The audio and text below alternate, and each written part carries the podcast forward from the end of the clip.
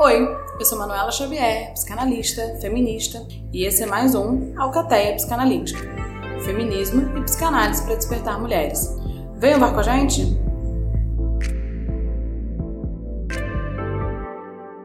Esse é um aviso para saber que esse episódio vai ser dividido em duas partes. Então bora lá para parte 1. Chegamos ao segundo episódio dessa temporada, em que a gente fala de relatos e relacionamentos, e se no episódio passado a gente contou a história que se, se deu no outono, agora a gente chega no inverno e a gente vai falar sobre gelo, sobre frio, sobre escuridão e tristeza.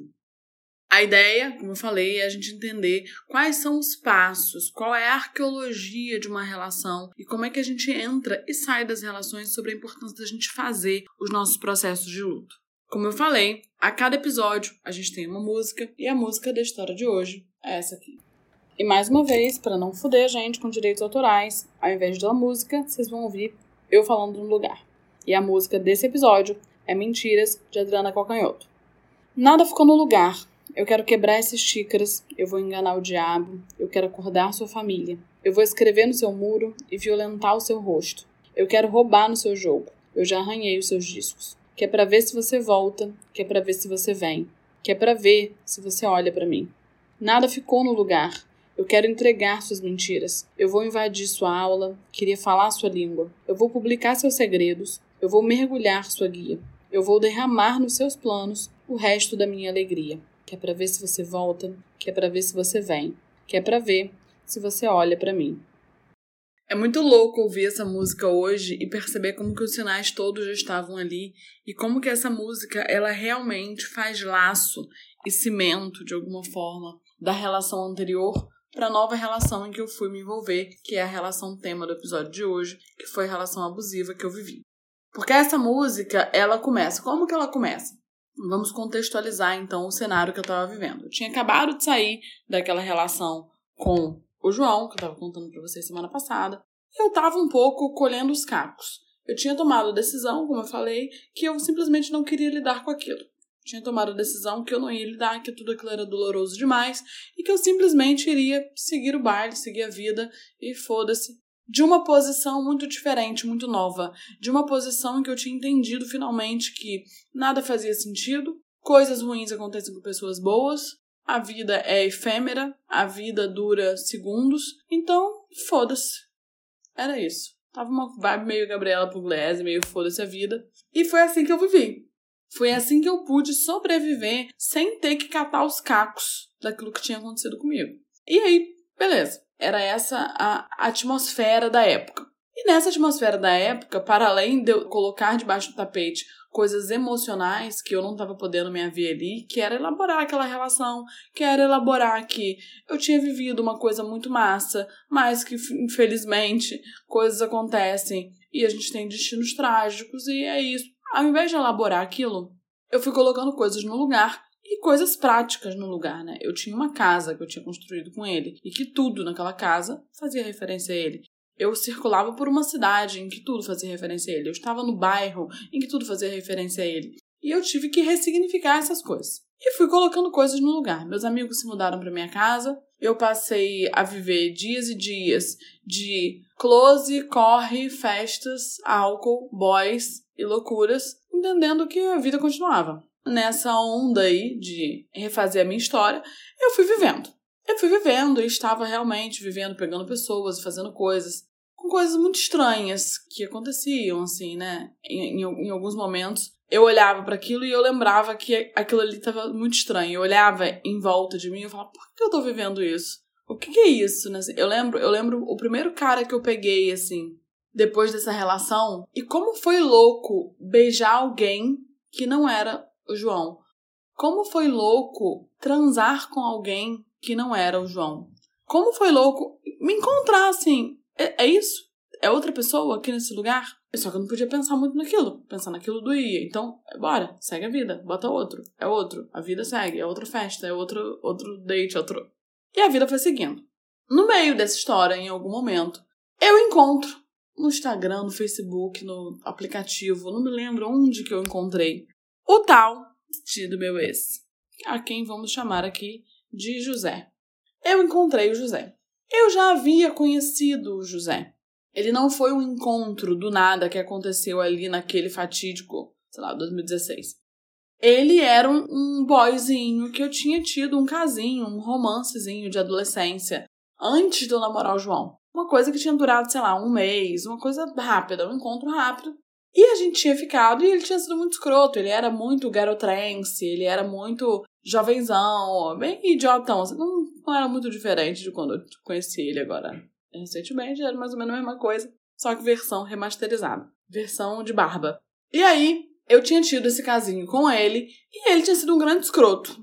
Ele, a gente foi numa festa juntos e ele ficou com uma outra menina na minha frente. A gente foi na festa de rolê, assim, que a gente sempre ficava. E ele ficou com uma outra menina na minha frente. E eu achei aquilo ali o fim. E eu fui embora arrasada. Ali eu risquei o nome dele na minha agenda. Que homem escroto, não sei o que, não sei o que lá. Eu tinha ficado mal com aquilo. E seguiu. 2016, sei lá, seis, sete anos depois dessa história, depois desse rolê que a gente tinha tido esse casinho, depois que eu já tinha vivido a relação que eu tinha vivido, depois que eu tinha vivido tantas coisas, eu reencontrei com ele e sobrou aquele fogo no cu. E aí, eu fui contei pros meus amigos, gente, vocês não sabem, eu dei match, ou eu encontrei, eu não sei qual foi o encontro. Eu encontrei com o José, e vou pegar ele, haha, achando tudo aquilo uma grande aventura, assim, uma reparação histórica, de assim, ah, ele que me fez de trouxa antigamente, pois agora eu é que vou fazer ele de trouxa. E eu tava numa pegada, assim, quem leu Mulheres Correm com os Lobos vai entender muito a pegada dos sapatinhos vermelhos, que era assim, sem consequências. Eu tava ali me achando muito dona de mim. Eu tava ali muito entendendo que eu tava no comando da minha vida, que as coisas estavam acontecendo, que eu não tava sentindo dor, numa analgesia ali de que as coisas estavam acontecendo e eu não estava sentindo nada e, e, e, eu era imbatível, ninguém, eu não ia me fuder. Eu já tinha me fudido tanto no campo amoroso que eu não ia me fuder de novo. Me fudi. E aí, eu falei com as pessoas que eu tinha encontrado ele, que não sei o que, e que eu ia dar uma volta nele. Um belo dia, fazendo uma faxina em casa com o Lucas, meu amigo, tocou essa música da Adriana Calcanhoto. E enquanto cantarolávamos, eu fiz uma, uma piada, assim, né? Na hora que ela fala. Eu vou enganar o diabo. Eu falo, eu vou enganar o José, que o nome dele rima com o diabo. Eu vou enganar o José, haha! E como que eu entendo que aquilo ali era profético? Como que eu entendo que aquilo ali, hoje, aquilo era um, era um oráculo de alguma forma, em que eu sabia que ele era o diabo? Em que eu sabia que não era possível enganar ele, que enganada era eu, porque eu estava me enganando, porque eu não estava querendo ver que eu tava fodida, que eu tava mal, que eu tava com dor, que eu tava triste, que eu tava revoltada. Eu não podia ver aquilo que a música dizia. Que eu tava querendo que voltasse, que eu tava querendo que ele voltasse, que eu tava querendo que ele viesse de volta para mim. E não era ele, era o João. Eu não podia ver a Lina que eu tava em pleno desamparo. E nesse ímpeto de continuar rodando nos meus sapatinhos, eu fui vivendo. E fui vivendo mesmo, gente. E quando eu digo a importância da gente elaborar as coisas que nos acontecem, é que a gente não pode entender que a tristeza, a dor, é alguma coisa ruim de sentir. É necessário, é urgente, é saudável. Porque quando a gente não sente a dor, a gente vai sendo inflamada por dentro e a gente vai ter que se haver com isso em algum momento. E como que eu tava hipnotizada ali? Hipnotizada pelas minhas próprias escolhas. Porque eu tava realmente numa, numa situação da minha vida em que as coisas estavam acontecendo. Eu tava no doutorado, eu tava ganhando bolsa, meu consultório tava, tava rodando, é, eu tava pegando um monte de gente. Eu tava bem, sabe? Eu tava bem, assim, as coisas estavam acontecendo. Quando eu vou encontrar o José, inclusive, o nosso primeiro encontro, ele se dá no seguinte contexto. É, eu tinha um boyzinho que eu pegava, que ele era de outra cidade, aí ele ia pro Rio pra gente ficar. E ele tinha ido pra minha casa naquele final de semana. E eu ia pra um show, eu ia pro show do Thiago Petit com os meus amigos. E esse boy tava lá em casa. E aí ele era meio, meio, meio match fofo, assim. Ele era meio, meio na dele. Ele falou que ele não queria ir nesse show do Thiago Petit. Mas ele me levou, levou eu e meus amigos até o show do Thiago Petit. Depois desse show do Thiago Petit, eu fui pra uma baladinha, uma balada super hétero, super nada a ver, que eu fui para encontrar esse José, para que era ali que a gente ia se pegar, tinha sido tipo um date marcado. Então, imagine, eu tava no alto do meu narcisismo, assim. O boyzinho, tinha um boyzinho lá em casa, a fodinha certa lá em casa, que foi, me levou no show do Thiago Petit, me buscou no show do Thiago Petit, me levou na outra festa lá, no rolezinho da festinha hétero topzeira. Lá nessa festinha, eu peguei ele, esse, esse embuste, a gente ficou. E aí, quando a gente ficou, Tudo não era para passar de uma grande ferveção, porque foi aquela coisa, assim, aquele encontro. Aquele fogo no cu, assim, de alguma coisa da adolescência reverberar, de alguma coisa de que, assim, nossa, era massa isso aqui, né? Era massa viver isso. Mas, assim, era um lixo, né? Você era um lixo, né? Sabe, essa coisa, assim, de confusa. Mas, ao mesmo tempo, eu muito certa de que eu tava arrasando. Porque, afinal de contas, tava pegando ele ali, tinha outro cara lá em casa. Hahaha. E aí a gente vai embora dessa festinha. Ele me leva em casa e a gente continua se pegando ainda na porta da minha casa, e ele querendo subir, e eu dizendo que ele não podia subir porque, sei lá, tinha pessoas dormindo lá em casa, meus amigos estavam lá, enfim. Só que na verdade ele não podia subir porque tinha o outro boy lá em cima dormindo na minha cama. E aí, nessa história, eu tava no ápice da minha missão de enganar o diabo, né? Porque ali eu comecei. Eu estava ficando com ele e tinha outro lá em casa. Isso não durou muito. A gente fica nesse romance isso não vira apenas uma ferveção de adolescência, isso continua, permanece. Uma coisa que não tinha nada a ver, um romance que não tinha nada a ver, porque a gente é radicalmente diferente. Eu tinha naquela época, sei lá, 26 anos, eu estava no doutorado. Eu, meses depois, eu viria saber que eu tinha passado para o concurso da UF. Então, eu era professora universitária. Eu já era professora universitária, porque eu dava aula numa pós-graduação antes. Eu morava sozinha já desde os meus 18. Eu pagava as minhas contas, eu pagava o meu aluguel. Eu vivia sozinha, independente. E ele morava na casa da mãe, era um fudido, trabalhava no emprego muito mais ou menos na própria empresa da família, não tinha terminado a faculdade. Enfim, a gente tinha nada a ver, nada a ver. Ele era super heteronormativo, topzeira, e eu só frequentava as baladinhas gays do Rio de Janeiro, é, as baladinhas GLS, e não tinha nada a ver. Mas insisti ali porque, de alguma forma, eu entendia que aquilo ali não passaria de uma grande ferveção e porque alguma coisa dentro de mim, conta da experiência anterior, tinha entendido que relações são mesmo pobres. Que relações entre homem e mulher são mesmo meio medianas, meio medíocres, meio mais ou menos. Que extraordinário mesmo tinha sido o que eu vivi. Que extraordinário mesmo, que história de amor mesmo tinha sido o que eu vivi com o João. E que eu não iria viver aquilo com mais ninguém, porque essas coisas só acontecem uma vez na vida. E assim eu embarco nessa relação com o José. E aí a gente vai ficando, sei lá, a gente fica antes de namorar uns seis meses. E ficando de forma mais ou menos séria. E aí eu começo a me envolver. Porque eu estava, no fundo, não curada, com mil coisas inflamadas em mim e com uma descrença muito grande no que, que se entendia como amor. E completamente movida pela culpa. Havia dentro de mim a culpa de alguma forma de eu ter enlouquecido o João. A culpa de será que tudo que aconteceu foi culpa minha? Que, que eu perdi? O que, que eu fiz? O que, que eu fiz de errado? Havia latente em mim aquela culpa. E eu não falava muito dessa história.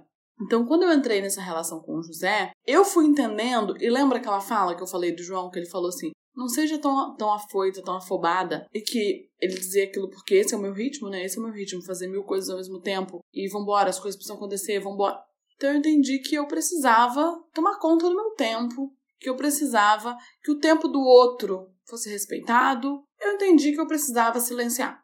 A culpa move muitas coisas, gente. A culpa é alguma coisa que realmente faz a gente se transformar. Em clausura, pune, machuca. E aí eu me envolvi nessa relação com o José.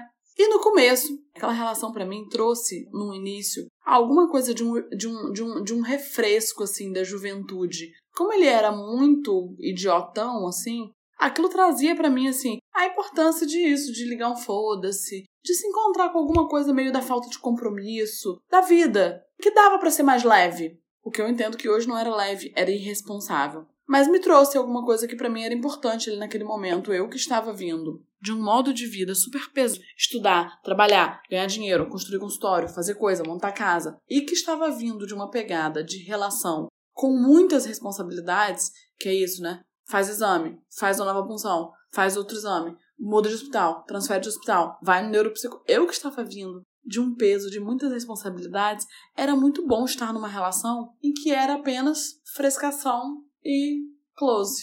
Mas o que começou a se implantar ali, nessa falsa leveza, nessa falta de despretensão das coisas, era alguma coisa que o, o abuso, e acho que aqui é importante, essa é a minha ideia, da gente falar um pouco sobre esses ciclos do abuso.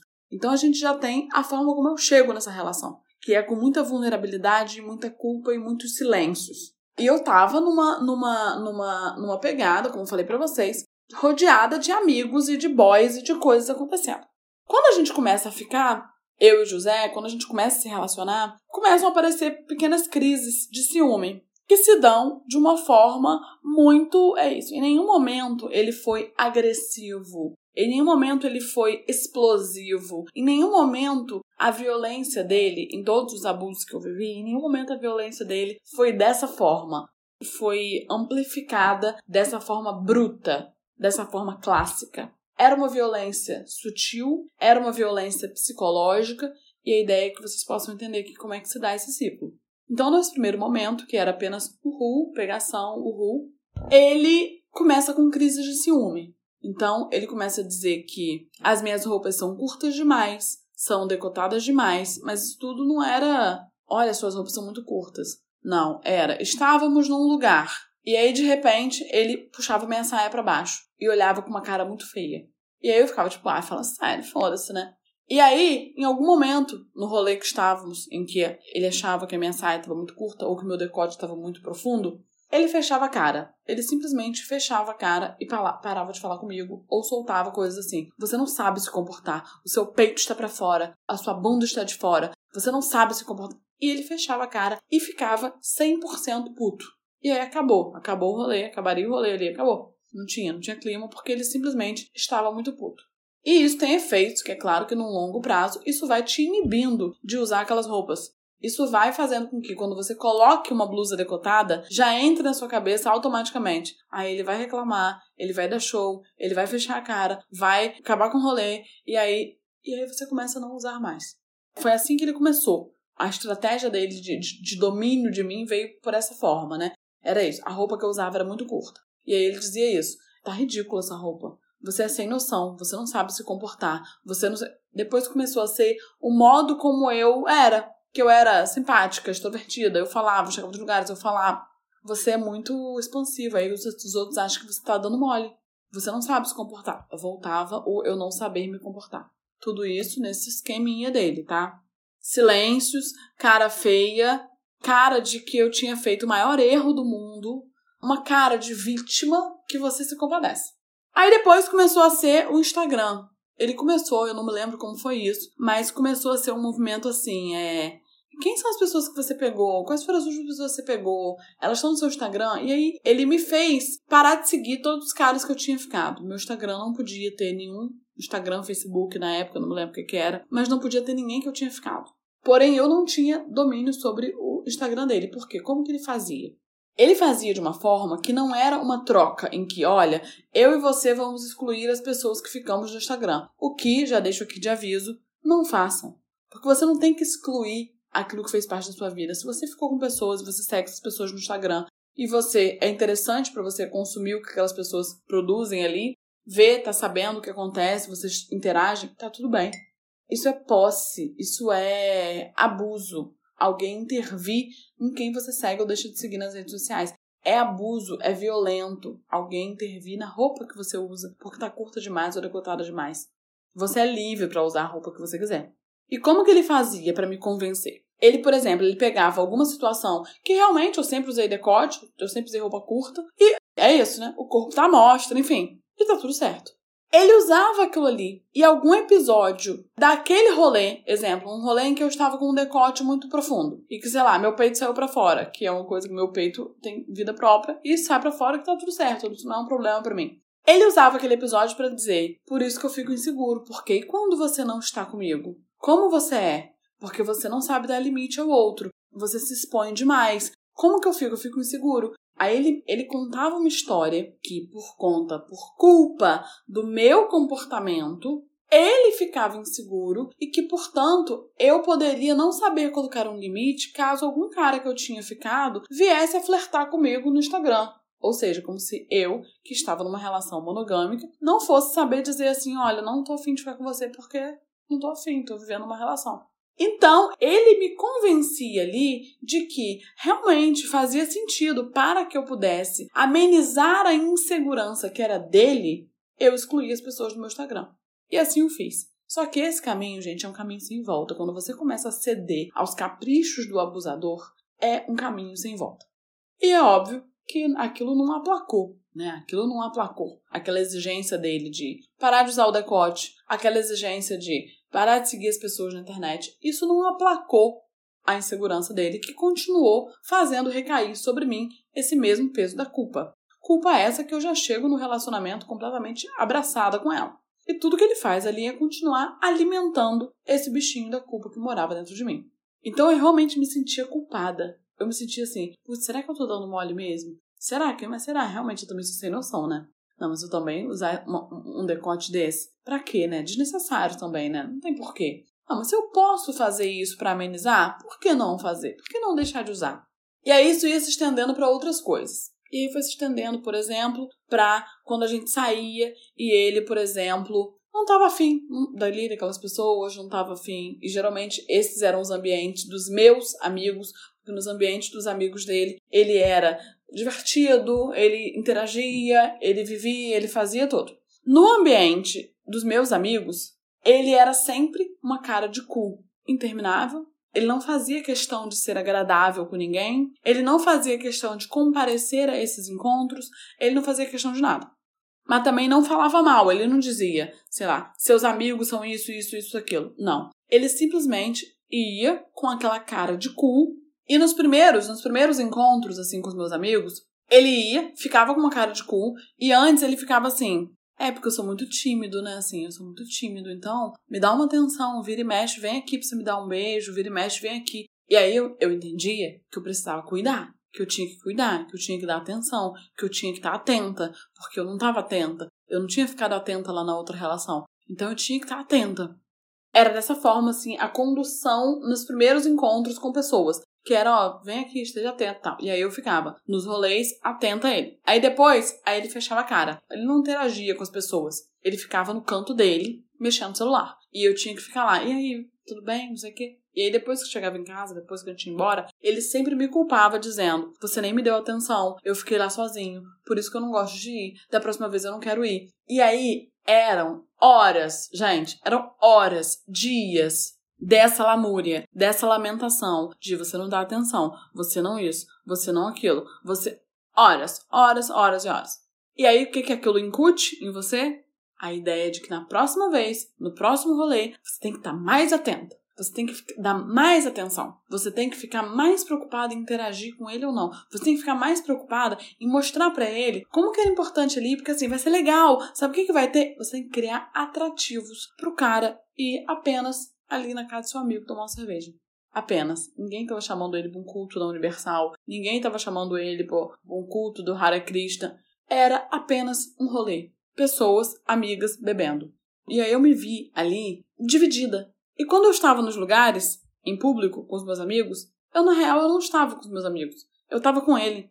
Porque eu estava a maior parte do tempo preocupada em agradar ele, preocupada em que ele não surtasse, para que eu não tivesse que ficar depois dias ouvindo como que ele estava fazendo um grande esforço, porque ele não queria sair de casa e ele foi para me acompanhar e aí lá, mas eu não dei atenção e eu não valorizo os movimentos que ele faz, porque isso que ele é comigo, a atenção que ele presta, ele nunca prestou para ninguém e não sei. Então, há todo esse tipo de tortura psicológica que vai fazendo você acreditar que você realmente é responsável por aquilo. Essas foram as coisas soft que iam acontecendo. E aí eu entendi que era responsabilidade minha. Beleza. Namoramos, começamos a namorar.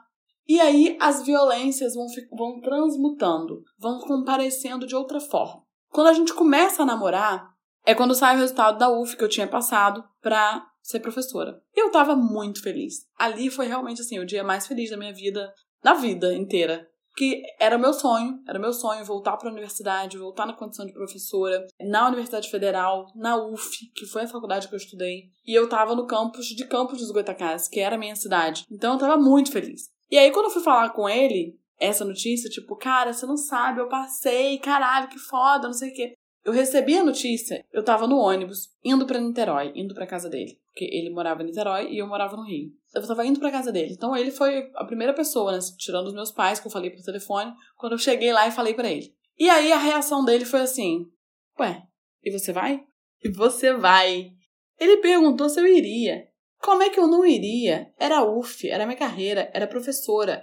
E aí ele começa um grande drama que era eu acho isso errado, é uma decisão muito séria e você não me consultou Como é que você não pensou na gente? Você não pensou na gente? Como é que vai ficar a gente? Você vai para campus e como é que vai ser o seu ritmo de aula? A gente não vai se ver, então agora a gente só vai se ver de final de semana. E aí começou todo um jogo de você não deveria ir. E é aqui, gente, aqui, muita atenção. É aqui que muitas mulheres caem. É aqui que muitas mulheres abrem mão das carreiras delas, dos empregos delas, das coisas delas, porque o homem tá triste, porque o homem não gostou, porque o homem não.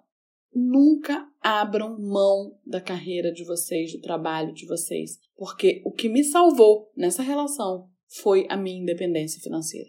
Porque eu já estava fodida emocionalmente com o luto não elaborado anterior. Eu já estava abraçada, encalacrada até os dentes com o peso da culpa. Se eu ficasse ali dependente financeiramente, se eu ficasse, é, realmente, eu não vou trabalhar, porque realmente ficar uma semana fora, ai meu Deus, essa relação. Nenhuma relação, nenhuma relação vale o seu dinheiro. Então não caiam nesse golpe.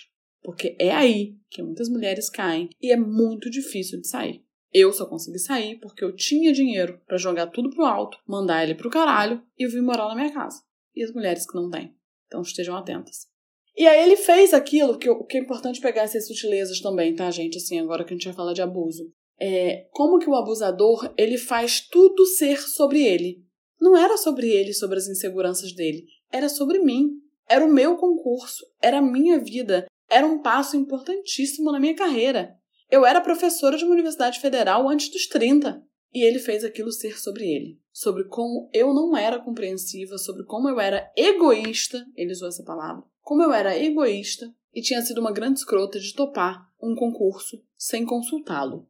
Pois bem, eu entendo que aquilo ali, que realmente é como é que eu vou administrar isso, como é que eu vou administrar eu trabalhar, eu trabalhar no meu consultório, mais eu dar aula nessa universidade, mais eu não sei o que lá, mais eu não sei o que lá, mais ele, e num rolê de, de cidades diferentes, porque eu fiquei nesse tempo morando em três cidades, né? Eu ia para Campos trabalhar, no Rio era minha casa, meu consultório, e Niterói que era a casa dele. Porque depois que eu passei nesse concurso da UF, ele ficou esse tempo aí puto, dizendo que ele precisava elaborar aquilo, que ele estava mal com aquilo, que ele não sei o quê. E aí depois eu fui entendendo que tudo aquilo tinha a ver com as inseguranças dele.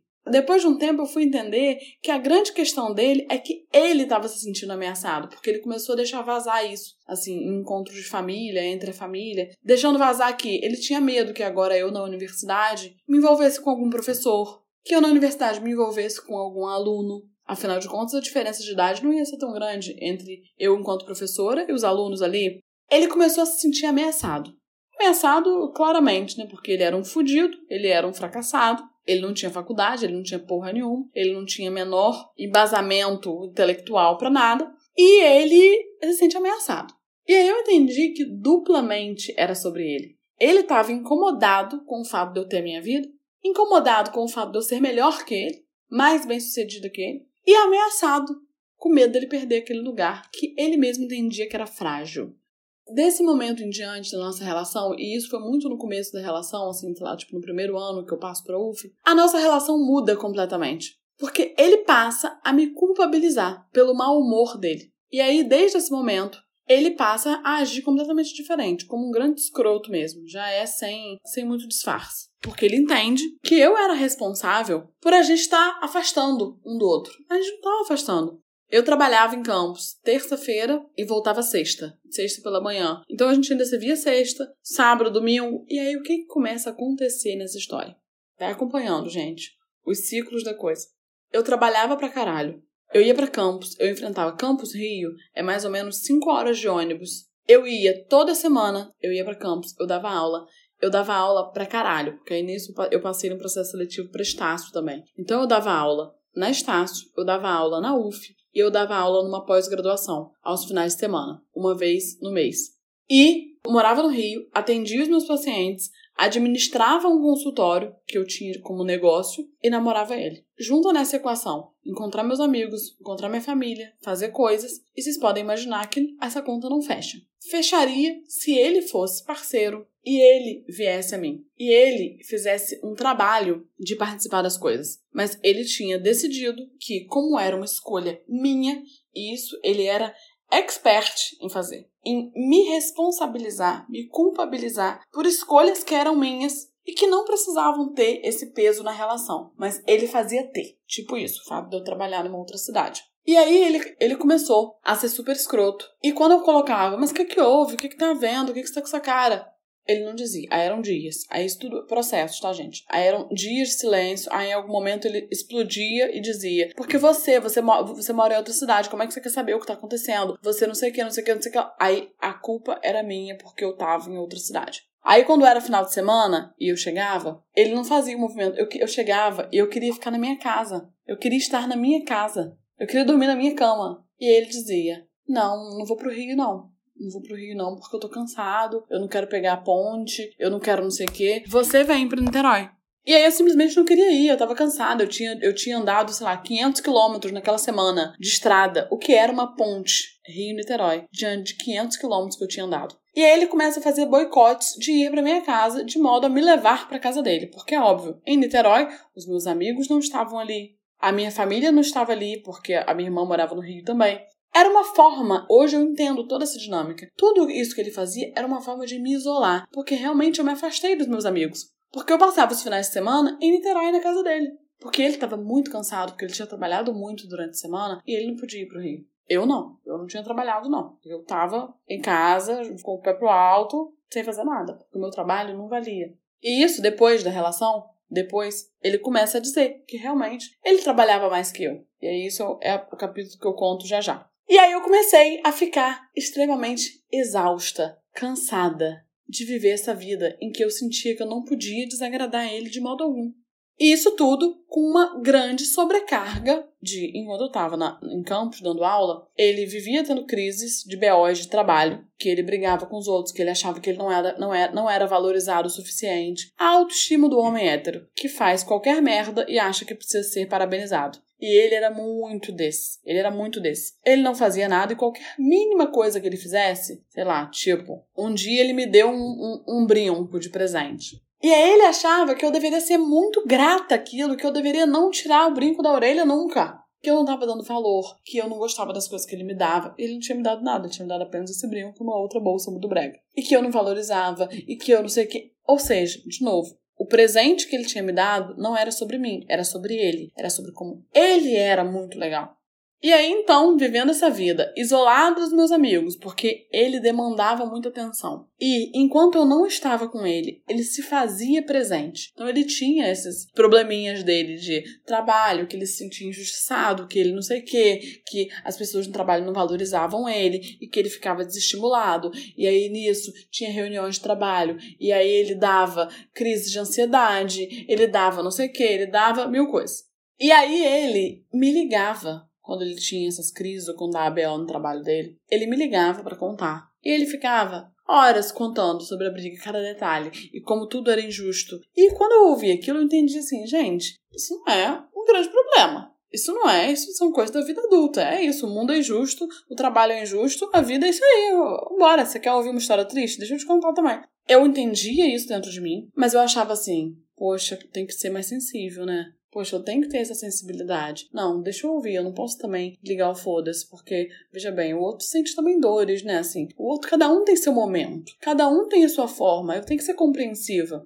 E aí ele ligava e eu tinha que sair, muitas vezes eu tinha que sair da sala de aula. Eu tava dando aula, ele ligava e eu precisava atender. Porque se eu não atendesse, de novo, eram dias, dias Tá vendo? Você não tá aí pra mim. Você tá distante. Você não quer saber. Você não é parceira. Isso, nossa, quantas vezes ele falou isso? Você não é parceira. Você não se importa com a gente. Eu tô aqui tentando. Eu fico a semana inteira aqui sozinho. Era isso. Dramas e dramas e dramas. E dias, dias. Muitas dessas vezes que, por exemplo, eu não podia sair da aula para atender. Eu não tinha como atender. Eu tava dando aula. Eu tava trabalhando. Eu não podia. Eu não tinha visto o telefone tocar.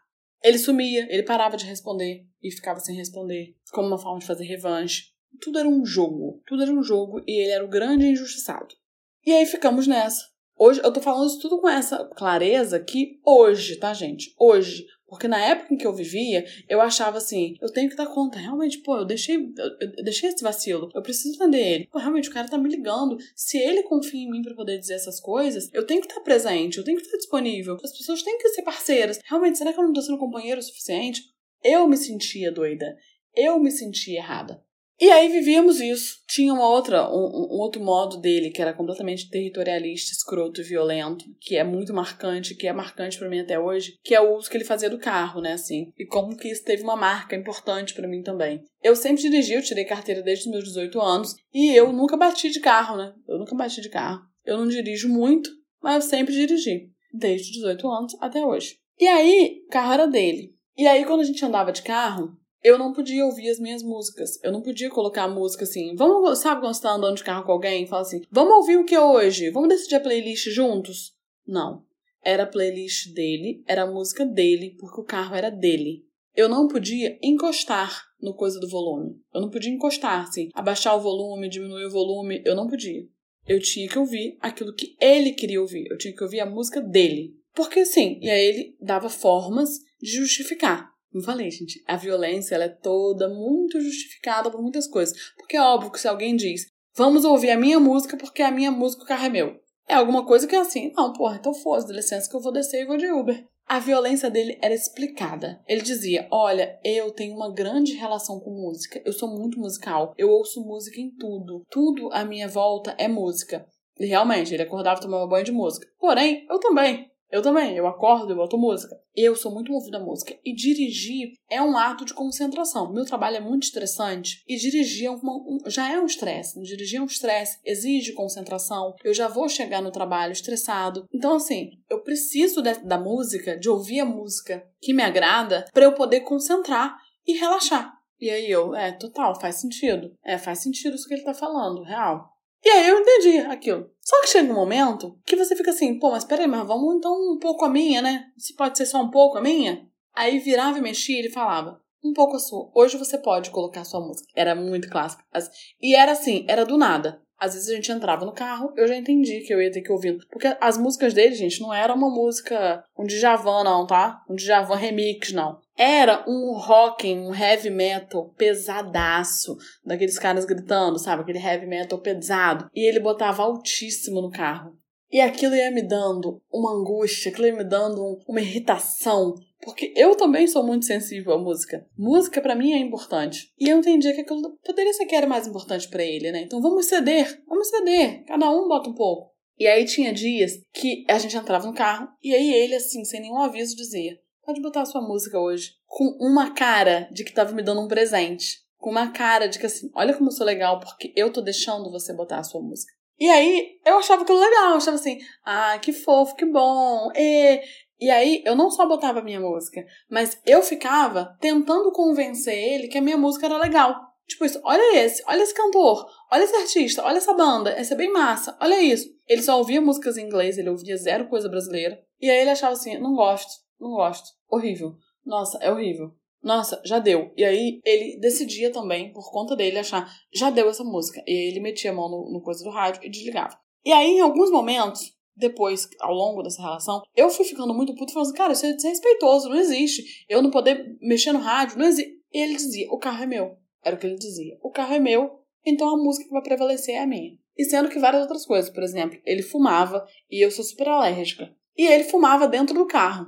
E eu falava, pô, não fuma, eu tô com alergia, eu tô com o nariz espirrando, eu tô fodida. Não tem como, eu não tenho como não fumar. Como é que você pede pra um fumante não fumar? Eu não consigo, é maior do que eu. Eu preciso, necessário. E aí eu vivia inalando aquela fumaça tóxica dele e do cigarro. Eram duas toxicidades ali. E aí essa história do carro, ela também operava quando a gente viajava. Quando a gente viajava de carro, ele entendia assim que eu não podia dormir. Se a gente fizesse uma viagem longa, eu não podia dormir na viagem, porque ele estava dirigindo e era muita falta de parceria se eu dormisse e ele ficasse dirigindo. Como é que pode? Como isso? Que ele vai dirigir e eu vou dormir? Esse jogo não é justo. E aí eu entendia. É verdade, não posso dormir, realmente. Não é justo. Um se beneficiar de que tá dormindo e o outro tem que ficar dirigindo. É preciso que a gente enfrente as estradas juntos. A parceria tem que estar junto. Eu completamente movida nessa ideia. E não só eu tinha que ficar acordada, como eu tinha que ficar de copiloto. Então eu tinha que ficar com o telefone na mão, vendo os radares e assim, porra, o radar vem escrito, caralho. É só você olhar, radar a 200 metros. O motorista vê, ele lê. Eu podia ficar lendo, eu podia. Não podia. Eu tinha que estar não só acordada, como eu tinha que estar de copiloto. E a minha copilotança não bastava. Ele fazia questão de dizer: Nossa, você é uma péssima copiloto. Nossa, você não viu que tava um radar, não? Você não viu que tinha um radar? Porra, se a gente tomar multa, a culpa vai ser sua. Se a gente tomar multa, você que vai pagar. E aí era isso. Então, assim, andar de carro com ele era um inferno. Porque andar com ele era um inferno. A diferença é que às vezes isso vinha à tona de uma forma mais explícita. Então, eu tinha que ficar muito especialista no Waze. Eu tinha que ficar muito de olho em cada passo. E quando o aplicativo travava, eu ficava tensa porque eu sabia que ele ia dar crise. E como eu falei, a crise dele não era de um dia. A crise dele não era de meia hora. A crise dele durava dias e dias e dias. Vivíamos isso e tudo isso intercalado aí com momentos muitíssimo raros de algum afeto, de alguma demonstração de carinho. E nenhuma demonstração de valorização, né? Em nenhum momento ele falou para mim diretamente que ele se orgulhava de mim, que meu trabalho era foda. Em nenhum momento nada disso. Muito pelo contrário, ele dava uma forma de xoxar as coisas que eu fazia. Tipo quando ele dizia que ele não me seguia. Na época eu não batia texto no Instagram, não. Era no Facebook que eu tinha uma atuação mais, mais forte. E aí ele falava assim: Nossa, eu nem te sigo no Facebook. Eu não sei se ele falou isso pra mim ou se ele falou isso no meio de uma roda, assim. Acho que ele falou no meio de uma roda. Nossa, eu nem sigo ela no Facebook porque eu não tenho paciência. Todo dia é um textão. Ai, eu acho muito chato. Acho muito chato. E eu achava assim, nossa, as pessoas adoram o que eu escrevo lá no Facebook. E ele, que é o meu namorado, ele não me segue? Nossa, que escroto, né? Ele dizia, quando ele estava muito bêbado, que ele tinha uma relação super problemática com álcool. Aí, quando ele estava bêbado, ele dizia entre as pessoas: Porra, ela tem 26 anos e ela é professora da Universidade Federal. Porra, ela não sei o que. Se vangloriando, me utilizando como um troféu para dizer que ele estava namorando uma mulher que aos 26 anos era professora de uma Universidade Federal. Ele gostava de dizer para as pessoas que eu ganhava não sei quantos reais. Ele tinha esse tipo de fetiche. Pois bem, vivemos isso tudo desse modo em, to em todas essas andanças minhas aí, de Campus Rio, Campus Rio, em nenhum momento ele reconhecia que eu estava cansada, em nenhum momento ele reconhecia que o meu trabalho era cansativo, era desgastante, porque viver de uma cidade para outra era paia. Em nenhum momento ele reconhecia isso. Ele achava que era uma escolha minha. E aí, quando eu me queixava assim, nossa, tô cansada, caramba, muito mais. Ué, foi você que escolheu, né? Você que quis. É isso aí. Em nenhum momento ele se solidarizava. Quando eu queria ir para campus, eu tinha que convencer, eu tinha que fazer um trabalhão de convencer para ver meus pais. Vamos, vamos para campus. Qual final de semana você pode? E eles sempre jogando justificativas que, não, eu trabalho. O trabalho dele como fosse importante, como se ele fosse um grande diretor. Não, tem que ver, eu não posso, eu não consigo liberação, eu não consigo não sei o quê. E várias vezes ele faltava ao trabalho porque ele estava de ressaca. Mas essa história do, do abuso de álcool, ela, ela se dá agora nesse próximo capítulo, que é o capítulo do casamento. Esse episódio vai ficar gigante. E esse foi mais um episódio das Lobas Uivantes da Alcateia Psicanalítica. Daqui, seguimos ecoando nas redes. Segue lá. Se quiser apoiar a gente, o link está na descrição.